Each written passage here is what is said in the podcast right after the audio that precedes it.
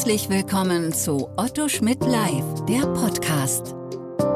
Neueste Urteile, wichtige Gesetze und Rechtsfragen, die die Branche bewegen. Hier kommentieren Expertinnen und Experten, deren Meinung Gewicht hat.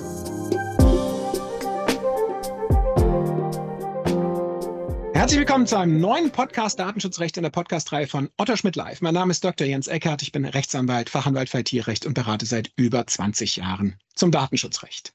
Ich freue mich heute ganz besonders, Marit Hansen als Interviewpartnerin begrüßen zu dürfen.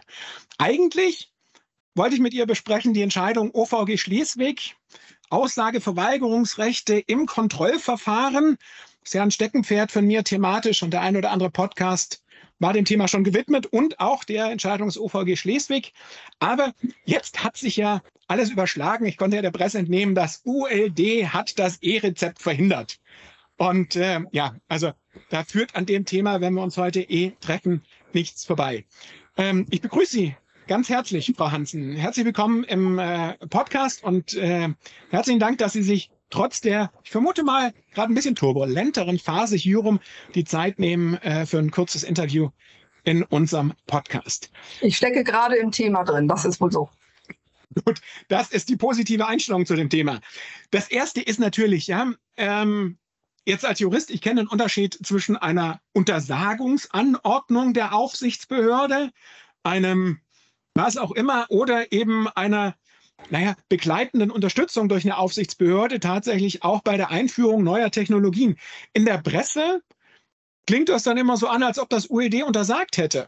Aber das wäre dann mit Anhörung und allem drum und dran. Haben wir wirklich eine Untersagung oder wo stecken wir eigentlich verfahrenstechnisch? Es gibt gar kein Verfahren, sondern nur ein Beratungsersuchen. Am 8.8. bekamen wir von der Kassenärztlichen Vereinigung Schleswig-Holstein, kurz KVSH, ein Anschreiben und äh, die Bitte, äh, eine, einen möglichen Lösungsansatz mal zu ne, einzuschätzen. Sie hatten gleich mitgeliefert eine Einschätzung Ihres eigenen Datenschutzbeauftragten und dann hätten wir vielleicht einen Haken dran machen können oder eben nochmal äh, das erörtern. Es wurde auch gebeten, dass wir es gleich abstimmen mit der Landesbeauftragten für Datenschutz und Informationsfreiheit Nordrhein-Westfalen, denn dort ist auch eine Testregion für das E-Rezept vorgesehen. In Westfalen-Lippe ist der Kreis. Und außerdem sollten wir das mit, mit der Bundesebene, genannt war das Bundesgesundheitsministerium, abstimmen. Und wir haben dann den Bundesbeauftragten für den Datenschutz und die Informationsfreiheit auch zu bestimmten Fragen ähm, ja, mit, mit denen jedenfalls diskutiert. Also Abstimmung mit der nordrhein-westfälischen LDI, ähm, Grundzüge äh, festgelegt mit dem Bundesbeauftragten, um festzulegen, ja, verstehen wir alles richtig, was da dieser Lösungsansatz war. Das war also der achte, achte äh, Im Vorfeld war noch ein mh, ziemlich kurzfristig anberaumtes persönliches Gespräch äh, gewesen, einen Monat vorher. Da war aber noch nicht so ganz klar, wo das drauf hinausliefe. So hatten wir also am 8.8. die Information und am 19.8. haben wir darauf geantwortet, die Einschätzung zur Verarbeitung vertragsärztlicher elektronischer Verordnung und festgestellt, dass das, was das E-Rezept nicht sowieso schon vorsieht, sondern zusätzlich on top hier von der KVSH vorgeschlagen wurde, eben nicht ohne Risiko ist. Und deswegen wir auch äh, Alternativen vorgeschlagen haben und waren ein bisschen erstaunt, dass drei Tage später wir der Presse entnehmen konnten, wir hätten, naja, sozusagen alles untersagt bis hin zu, das E-Rezept sei jetzt gescheitert. Ähm, also lange Rede, kurzer Sinn. Das ULD ist gefragt worden. Das ULD hat äh, getan, was es tun sollte, nämlich einen Rat zu geben, hat noch Lösungen aufgezeigt, aber hat es trotzdem zumindest die öffentliche Wahrnehmung zu Fall gebracht. Sehr spannend. Ähm, bei dem Punkt, ähm, vielleicht Informationen für die Hörer, worin bestanden denn die Bedenken seitens der Datenschutzaufsichtsbehörde an der jetzigen Ausgestaltung? Ja, dazu muss man mal schauen, was ist dieses E-Rezept? Das ist äh, Digitalisierung im Gesundheitswesen. Ich glaube, das finden alle wichtig. Es muss mal mehr digital und korrekt, auswertbar, schneller nutzbar sein. Da gehen wir natürlich auch gerne mit.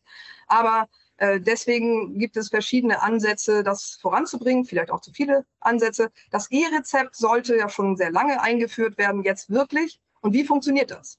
Äh, Im Hintergrund ist in der Telematik Infrastruktur. Das ist eine Art ja, sicheres Netz, bei dem die Ärztinnen und Ärzte die Apothekerinnen und Apotheker angeschlossen sind, da werden bestimmte elektronische Daten zu jeder Verschreibung, ärztlichen Ver Verordnung gespeichert.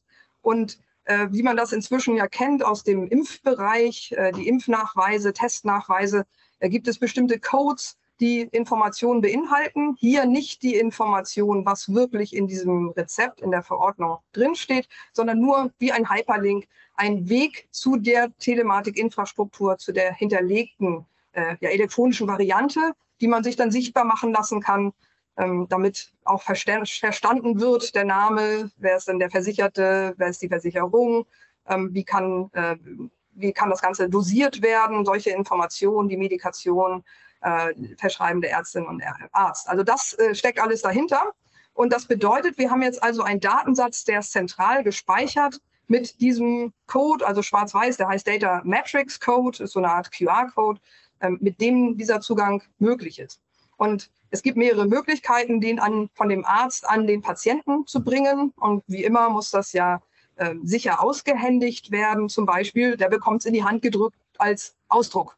Das klingt jetzt noch nicht so ganz toll nach Digitalisierung, aber immerhin ist da ein Code drauf, von dem aus mit einem Scan, also ohne dass man noch irgendwie viel vielleicht falsch lesen muss oder so, mit dem, mit dem Scan in der Apotheke äh, das einfacher ähm, in der wahren, äh, wahren Wirtschaftssystem finden kann und checken kann, das ist dann fehlerlos. Also eigentlich ist es schon ein Fortschritt, auch wenn man so ein bisschen denkt, das soll Digitalisierung sein, man erwartet ein bisschen mehr.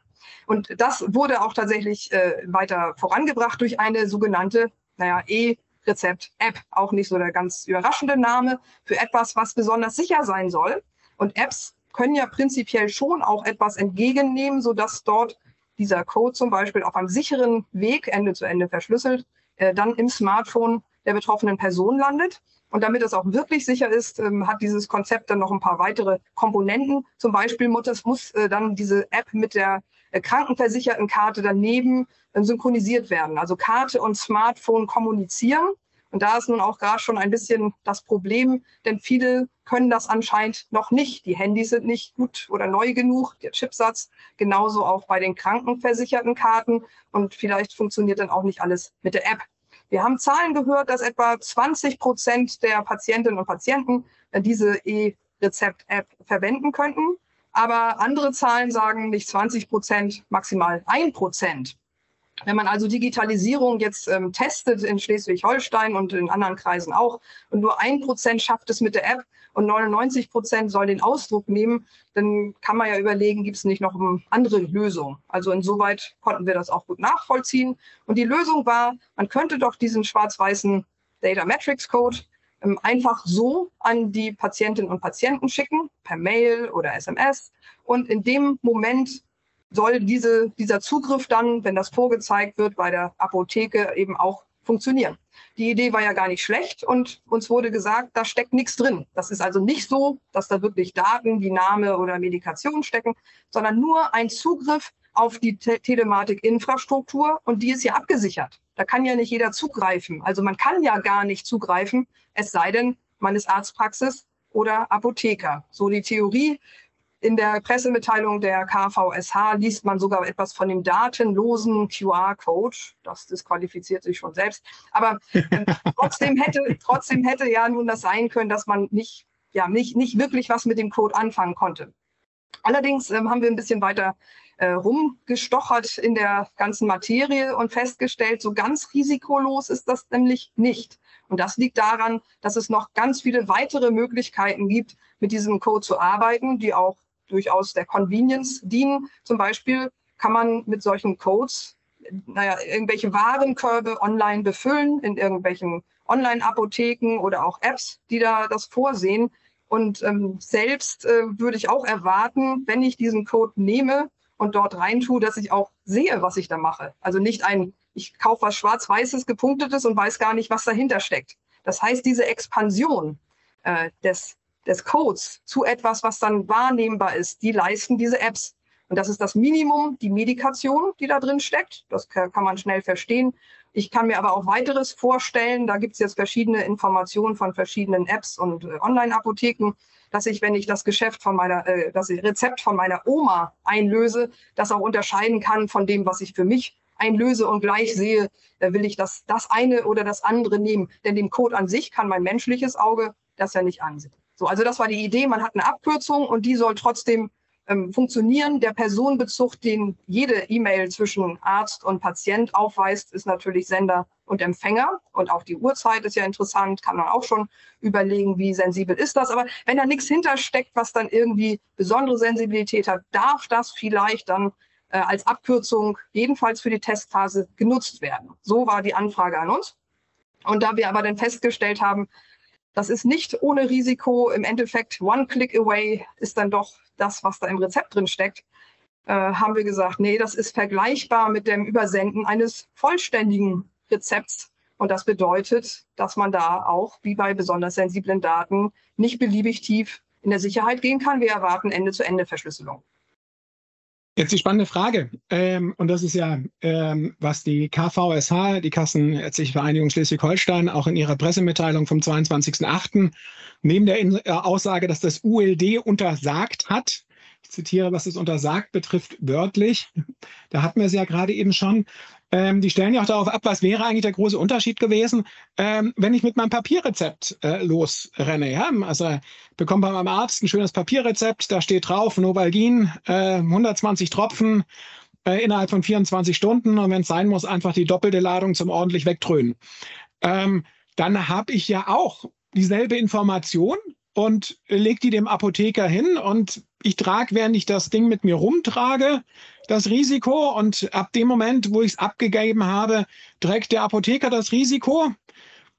Vertrauen wir einfach alle mal an der Stelle unseren Apothekern, dass das dann auch alles safe ist. Ähm, aber wo ist jetzt der große Unterschied? Nur weil es ein QR-Code ist und nicht das ausgedruckte Rezept? Nein, der Unterschied liegt erstmal daran, wann verlässt äh, jeweils das äh, oder die, die personenbezogenen Daten den Verantwortungsbereich. Das bedeutet, der Arzt ist ähm, Adressat der DSGVO der Patient für, seinen eigenen, ähm, für seine eigene Verordnung nicht. Also wenn der Patient beschließt, ich lade mein eigenes Novalgin-Rezept äh, hoch bei Facebook, dann trifft ihn nicht die DSGVO erstmal. Sein Rezept kann er in der Gegend rum, rumtragen, wie er möchte. Aber der Arzt dürfte nicht gleich sagen, Sie wollen das doch bestimmt auf Facebook hochladen, mache ich mal für Sie. Also merkt man schon, merkt man schon, dass das nicht so ganz passt. Genauso würde auch bis jetzt, so denke ich jedenfalls, kein Arzt auf die Idee kommen, die Rezepte, weil das ja sowieso heutzutage so in ist, per Postkarte gleich zu verschicken, also ohne einen Umschlag. Man hat also schon einen gewissen Standard auch schon in der alten Welt. Wir haben jetzt noch eine kleine Risikoverschiebung. Die spielt vielleicht jetzt auch so insgesamt eine Rolle, war nicht ausschlaggebend für uns, aber dass man mal sich überlegt, was hängt dahinter. Das alte Rezept, was die meisten ja auf Papier noch haben, ist ein Original. Das ist rosafarben auf Papier. Diese rosa Farbe ist jetzt abgeschafft für das E-Rezept. Der Ausdruck wird also nicht auf speziellem Papier stattfinden, sondern irgendwie, also weißes Papier meistens. Und kann auch kopiert werden und ist nicht mehr unterscheidbar und auch elektronisch natürlich nicht von den jeweiligen Originalen. Also was ist Original, was ist Kopie? In Wirklichkeit ist ja das Original der Datensatz in der in der TI, in, in der äh, Telematikinfrastruktur. Und deswegen ist das auch eine ähm, Schwierigkeit. Wer löst jetzt das also ein? Da, wenn ich mehrere Kopien rumgeistern habe. Bei dem rosa Original war das irgendwie klar. Wenn ich mein rosa Rezept verloren habe, dann hatte ich ein Problem. Hat vielleicht jemand anders sich das genommen und das tolle Schmerzmittel eingelöst. Ähm, wenn ich aber äh, jetzt zur Apotheke gehe und man präsentiert mir, ist doch schon längst eingelöst, was kommen Sie jetzt hier vorbei? ähm, dann könnte das in der digitalen Welt tatsächlich für mich problematisch sein, weil ich gar nicht weiß, wo das jetzt hin ist. Da machten sich die Ärzte auch Gedanken. Was bedeutet das, wenn jemand anders jetzt das kauft? Wer, der richtige Patient kriegt es nicht, äh, irgendjemand anders hat es. Wie ist denn das überhaupt? Wir Datenschützer gucken natürlich nicht nur auf das Einlösen von Medikation, sondern um das Feststellen dessen, was hinter diesem Code steckt, um festzustellen, was für ein Medikament kriegt denn mein Nachbar, bei dem ich, anderes Angreifermodell, diesen Code zum Beispiel aus dem Papiermüll gefischt habe. Also ein, ein Risiko, wo man es vorher nicht so gedacht hätte. Jedenfalls ein vollständiges rosa Rezept, das schmeißt man nicht äh, in der Gegend rum, wenn man das nicht also so haben möchte. Aber hier könnte es eben, und jetzt sind wir im Hausmüllbereich oder im E-Mail-Bereich, auch dann auf andere Art zugänglich werden. Und dahinter kann, ohne dass derjenige das überhaupt erfahren kann, festgestellt werden, der von dem Arzt hat das bekommen, diese Medikation. Es klingt so ein bisschen, ähm, als ob äh, man zwar viel über vieles nachgedacht hat, aber das Ding nicht wirklich zu Ende gedacht hätte. Ähm, die spannende Frage jetzt immer noch, also die, die mich also umtreibt. Also ich habe äh, natürlich zur Vorbereitung unseres Interviews auch die Pressemitteilung äh, der KVSH mit der, der Aussage Untersagung äh, gelesen. Ich habe allerdings auch andere Presseartikel gelesen, vor allem äh, jüngere, die, die ähm, noch ein bisschen was anderes anklingen lassen. Aber äh, sind wir jetzt unabhängig davon, dass es ja keine Untersagung war, sondern nur eine Beratung, wäre mir trotzdem an der Punkt gewesen, wo die Aufsichtsbehörde sagt, so, hier und jetzt muss Schluss sein, alles nochmal auf Start? Oder hätte das äh, dennoch äh, weitergehen können, wenn man gewollt hätte, bin ich jetzt mal vorsichtig zu formulieren? Genau, Ende-zu-Ende-Verschlüsselung war jetzt die Anforderung darunter nicht. Diese App kann das. Das direkte Aushändigen an den Patienten ist insoweit ja auch ein Übertragungsweg, also direkt in die Hand drücken, der nicht irgendwie gestört werden kann. Und wieder, in beiden Fällen hat der Patient Daten, mit denen er dann so verantwortungsvoll umgehen muss, wie er das auch selbst will. Und der Arzt ist dann nicht mehr äh, in irgendeiner Verantwortlichkeit oder Haftung drin, was den Teil angeht. Und was, wie, wie lässt man das jetzt, also wie ermöglicht man das im digitalen Bereich? Da gibt es äh, jetzt die Möglichkeit, ähm, was wir auch Anwälten empfehlen, bestimmte Server aufzubauen oder bestimmte E-Mail-Verschlüsselung. Man muss aufpassen, dass man nicht ein neues System erfindet, wo nochmal diese ganzen Rezeptdaten sind. Also insoweit waren wir ein bisschen zurückhaltend mit unseren Vorschlägen, aber haben doch noch zwei weitere Vorschläge gemacht. Das eine ist, dann nehmt doch die E-Mail, aber sichert das ab. Entweder Ende-zu-Ende-Verschlüsselung, wie man das eben kennt, machen eben viele allerdings nicht mit. Oder doch etwas, wo ein individuelles Passwort, also auch für die Entschlüsselung von einem Anhang, von einem Bild, PDF, wie auch immer, wo das enthalten ist, was das Geheimnis ist, also der QR-Code in dem Fall, wo das individuell entschlüsselt werden kann von dem Patient oder der Patientin. Das hätte noch ein weiteres Problem gelöst, denn wir bekommen ja auch hier Datenpannenmeldungen aus dem ärztlichen Bereich. Und da ist durchaus immer mal wieder äh, vorkommend, also öfter als einmal im Monat würde ich schätzen, dass Fehlzusendungen von sensiblen Daten, wie auch immer denn doch per Mail passiert sind, an den falschen Empfänger. Wenn ich aber mit dem richtigen Empfänger etwas ausgemacht habe, ein individuelles Passwort oder Entschlüsselungsgeheimnis, dann kann der falsche Empfänger damit gar nichts anfangen. Also insoweit wäre das äh, auch eine Lösung für dieses zusätzliche Problem, das bei E-Mail doch vorkommt, dass mit Vorschlägen aus dem Adressbuch oder vertippen oder man denkt sich den Namen aus oder hat de und net oder irgendwelche Endungen verwechselt, dass diese Fehlerquellen dann nicht zu einem, zumindest nicht zu einem hohen Risiko führen würde, vielleicht noch nicht mal feststellbar wäre, wenn nicht der Betrefftext da noch sprechend ist, an wen das eigentlich hätte gehen sollen. Also auch das wäre eine Lösung gewesen.